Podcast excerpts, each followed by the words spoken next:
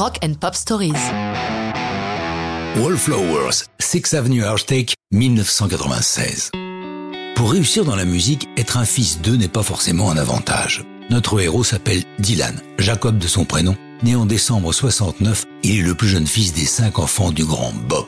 Ce n'est pas tant la musique du paternel qui le pousse à attraper une guitare, mais plutôt les disques qu'écoutent ses frangins du rock anglais, celui des Clash ou des Jams. Jacob grandit à Los Angeles avec un copain d'enfance, Toby Miller. Il monte son premier groupe en 89, d'abord baptisé Apples, puis Wallflower, et ils écument les clubs de la ville. Ils sont signés chez Virgin pour un premier album, bien accueilli par la critique, mais les ventes ne suivent pas. Le management de Virgin change, les résultats commerciaux ne prédisposent pas la nouvelle direction à poursuivre l'aventure avec Wallflowers. Justement, le groupe n'a aucune affinité avec eux non plus. Beaucoup de changements de musiciens et beaucoup d'autres geeks dans les clubs plus tard, l'excellent Jimmy Yovin les signe sur son label Interscope Records. Pour ce nouvel album, Jacob et son groupe ont à la production T-Bone Burnett, qui dans les années 70 fut guitariste de Dylan Père. Six Avenue Arctic, Jacob l'a dans ses cahiers depuis longtemps. Il l'a écrite en 88 et elle décrit sa vision de New York lorsqu'il y a vécu quelque temps, traînant autour du village. Il nous raconte ce qu'il y a vu, les expériences qu'il y a vécues.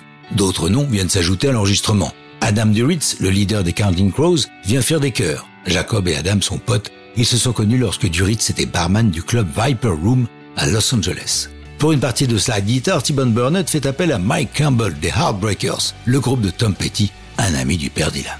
Comme Campbell n'a pas le temps de venir en studio, Burnett lui envoie une bande avec la base rythmique et des pistes libres. Campbell a son home studio.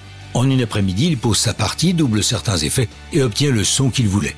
Il renvoie la bande à Burnett et la chanson est mixée avec sa partie, sauf qu'il n'ait jamais rencontré le groupe.